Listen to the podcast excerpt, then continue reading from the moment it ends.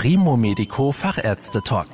Der Spezialisten-Podcast mit Susanne Amrein. Medizin für die Ohren. Nicht vorhandene Zähne oder Zahnlücken haben viele Menschen. Wenn dadurch aber die Kauffunktion beeinträchtigt wird, können diese Lücken zum Beispiel mit Implantaten geschlossen werden. Über diese Implantatversorgung bei multiplen Zahnnichtanlagen spreche ich mit Professor Hendrik Terheiden. Er ist Facharzt für Mund-, Kiefer- und Gesichtschirurgie, also Zahnarzt und Arzt, sowie Inhaber des Implantatzentrums Kassel. Inwiefern werden Zähne, die gar nicht angelegt sind oder nicht wachsen und die dadurch entstehenden Lücken im Gebiss denn problematisch, Herr Professor Terheiden? Ja, Frau Amram, vielen Dank für die Frage. Zahnnichtanlagen sind mit etwa 5% die häufigste Fehlbildung des menschlichen Körpers. Recht häufig fehlen die oberen seitlichen Schneidezähne, was ästhetisch als Zahnlücke auffällt, aber auch zu Bissverschiebungen führen kann. Es gibt aber auch schwerere Fälle, bei denen viele Zähne, inklusive der Backenzähne, fehlen, insbesondere auch im Zusammenhang mit der ektodermalen Dysplasie, also einer genetisch bedingten Erbkrankheit, die auch die Zahnbildung betrifft. Diese Patienten bedürfen in der Regel einer umfangreichen kaufunktionellen Rehabilitation mit Zahnimplantaten, um ihre Nahrung vernünftig verarbeiten zu können. Entstehen denn Probleme durch nicht vorhandene Zähne erst im Erwachsenenalter oder sind auch Kinder und Jugendliche betroffen? Die Zahnnichtanlagen betreffen äußerst selten die Milchzähne aber sie stellen sich dann in der Wechselgebissphase im Alter von sechs bis zwölf Jahren heraus. Kinder merken ja zunächst einmal meistens nichts von der Zahnnichtanlage, denn sie kennen es ja nicht anders. Insofern kommt es vor, dass die Patienten erst im fortgeschrittenen Erwachsenenalter ihre Störung realisieren. Trotzdem sollte man die Behandlung aus verschiedenen Gründen bereits im Kindesalter planen und beginnen. Sie haben ja an der entsprechenden Leitlinie mitgewirkt. In welchen Fällen kommen denn Implantate in Frage, um solche Lücken zu schließen? Zahnimplantate haben grundsätzlich auch bei Zahnnichtanlagen eine gute Prognose von über 90 Prozent Langzeiterfolg. Allerdings sollten sie in der Regel erst nach dem pubertären Wachstumsschub eingesetzt werden, denn Zahnimplantate nehmen im Gegensatz zu den Zähnen nicht am Kieferwachstum teil und können daher in eine relative Tieflage gegenüber den Nachbarzähnen geraten. Ähnlich gut wie Zahnimplantate schneiden aber Klebebrücken in Einzelzahnlücken ab und sind für Kinder eine ebenso gute Alternative wie auch Zahntransplantate übrigens. Wo liegt denn eigentlich die Grenze bei einer möglichen Implantatversorgung? Also wie viele Zahnnichtanlagen darf es geben? Es gibt Patienten, bei denen gar keine bleibenden Zähne angelegt sind, also 28 Zähne fehlen. Auch diese und besonders diese profitieren von Zahnimplantaten. In der Regel werden einzelne fehlende Zähne in den Lücken durch Implantate ersetzt oder es werden gezielt die Pfeiler im Mundraum vermehrt, um einen optimalen Zahnersatz zu befestigen. Hierbei sollte man nicht sparen, denn die betroffenen Kinder und jungen Patienten müssen ja noch ein ganzes Leben mit diesem Zahnersatz zurechtkommen. Welche Alternativen gäbe es denn zu einer Implantatversorgung? Gleich gut in der Erfolgsrate sind Klebebrücken, bei denen der Ersatzzahn am Nachbarzahn angeklebt wird. Dies kommt aber vorwiegend für einzelne fehlende Schneidezähne in Betracht.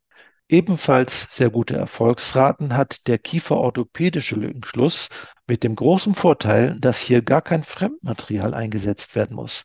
Das ist allerdings nicht in allen Fällen möglich, wenn zum Beispiel nicht genügend Zähne aus dem hinteren Bereich kieferorthopädisch nach vorne bewegt werden können. Eine oft nicht genutzte und übersehene Alternative ist die Transplantation von Zahnkeimen beispielsweise von Weisheitszähnen, die meistens ohnehin keinen ausreichenden Platz im Kiefer haben.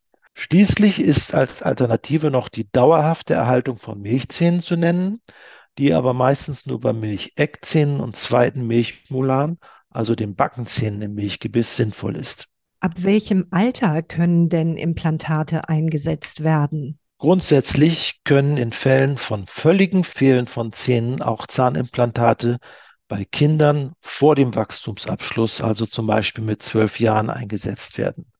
Allerdings besteht hier das Problem, dass diese nicht am Kieferwachstum teilnehmen und daher mit der Zeit relativ zum übrigen Kiefer in eine Tieflage geraten und später häufig Probleme machen.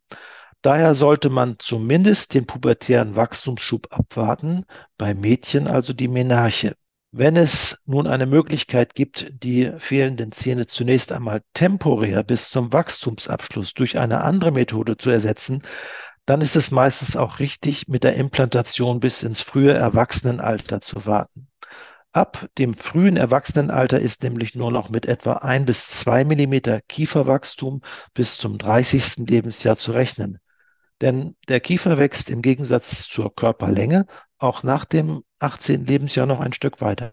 Die meisten Implantate müssen ja von den Patientinnen und Patienten selbst bezahlt werden. Wie ist denn das bei der Implantatversorgung bei solchen Zahnnichtanlagen? Ja, es gibt nach Paragraph 28 des Sozialgesetzbuches 5 einen Ausnahmebestand bei genetischer Nichtanlage einer großen Anzahl der bleibenden Zähne mit aber dem entscheidenden Zusatz im Gesetz, dass keine konventionell prothetische Alternative zu Zahnimplantaten besteht. Diese Voraussetzungen werden dann von Gutachtern der Krankenkassen sehr kritisch geprüft. Es ist sinnvoll, zu dieser gutachterlichen Untersuchung auch einen humangenetischen Befund mitzubringen, um die genetische Verursachung einer schweren Zahnnichtanlage zu belegen. Wenn die Gutachter es dann befürworten, wird eine Zahnimplantatbehandlung einschließlich von Knochenaufbauten, Zahnersatzbehandlung von der gesetzlichen Krankenversicherung getragen. Welche Vorbereitungen oder Vorbehandlungen sind denn erforderlich, bevor die Implantate gesetzt werden können? Der Kieferknochen ist ein zahnabhängiges Gewebe. Also nur dort, wo sich auch Zähne befinden, ist auch Kieferknochen. Bei Nichtanlagen muss dieser daher in der Regel erst durch Knochentransplantate aufgebaut werden, manchmal in einem zusätzlichen Schritt und manchmal zeitgleich mit den Zahnimplantaten. In der Regel erfolgt bei schweren Zahnnichtanlagen auch eine kieferorthopädische Vorbehandlung, die zum Ziel hat, kleinere Lücken durch Vorbewegen von hinteren Zähnen zu schließen oder bei multiplen Zahnnichtanlagen die Pfeiler für eine Zahnersatzbehandlung optimal zu positionieren. Wichtig ist, dass die kieferorthopädische Behandlung vor dem 18. Lebensjahr begonnen wird, weil später die gesetzliche Krankenversicherung nicht mehr greift. Wie lange dauert denn der gesamte Vorgang, also mit Vorbereitungen, Implantatverankerung und dem gesamten Ausheilprozess? Knochenaufbauten sollten in der Regel innerhalb von vier Monaten ausheilen. Ein Zahnimplantat sollte in der Regel ein Vierteljahr unbelastet einheilen, damit sich ähnlich wie bei einem Knochenbruch in Ruhe neuer stabiler Knochen bilden kann. Sogenannte Sofortbelastungen und feste Zähne in einer Stunde, wie man es aus der Werbung vielleicht kennt, sind Spezialsituationen, die häufig dann Kompromisse an anderer Stelle bedingen. Bei Kindern und Heranwachsenden sollte man nicht zu viele Kompromisse machen. Wenn eine kaufunktionelle Rehabilitation bei einem Patienten mit schweren Zahnnichtanlagen insgesamt mal ein ganzes Jahr dauert, so ist das kein Ausnahmefall und diese Zeitdauer ist gerechtfertigt, um den jungen Patienten einen guten Start ins Leben zu ermöglichen. Wie lange halten denn anschließend die Implantate, vor allem natürlich dann, wenn sie schon in jüngeren Lebensjahren eingesetzt wurden? Wir gehen eigentlich von einer lebenslangen Prognose aus, wenn alles richtig gemacht wurde, insbesondere wenn Knochen und Weichgewebe regeneriert wurden und die technischen Komponenten entsprechend stabil ausgewählt wurden, um der lebenslangen Dauerbelastung beim Kauen standzuhalten. Allerdings ist im Gegensatz zu technischen Werkstücken der Langzeiterfolg eher vom Verhalten und von der Gesundheit der Patienten abhängig. Gute Mundhygiene, regelmäßige Zahnarztbesuche, Verzicht auf Nikotin gehören dazu. Niemand kann nun seine eigene Gesundheit in der Zukunft sicher voraussehen und damit auch nicht sicher die Haltbarkeit seiner Zahnimplantate. Falls es also notwendig wird, wie gut und wie häufig lassen sich denn Implantate austauschen? Grundsätzlich schon, aber man sollte mit dem Austauschen sich zurückhalten, sondern stattdessen auch bei Störungen eher einmal um das vorhandene Implantat kämpfen. Das bedingt auch, dass man beim Einsetzen der ersten Implantate alles richtig machen sollte und möglichst wenig Kompromisse eingeht und alles auf die lebenslange Langzeitnutzung dimensioniert.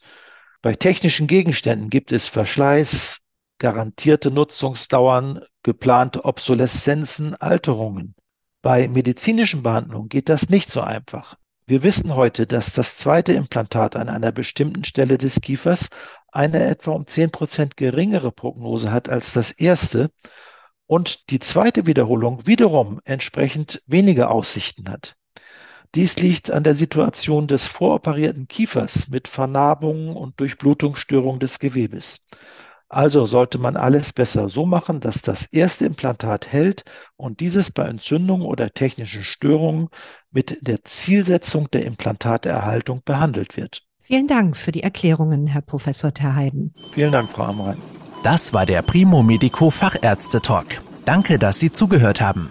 Mehr Informationen rund um das Thema Gesundheit und medizinische Spezialisten finden Sie auf primomedico.com. Bis zum nächsten Mal, wenn es wieder heißt Medizin für die Ohren.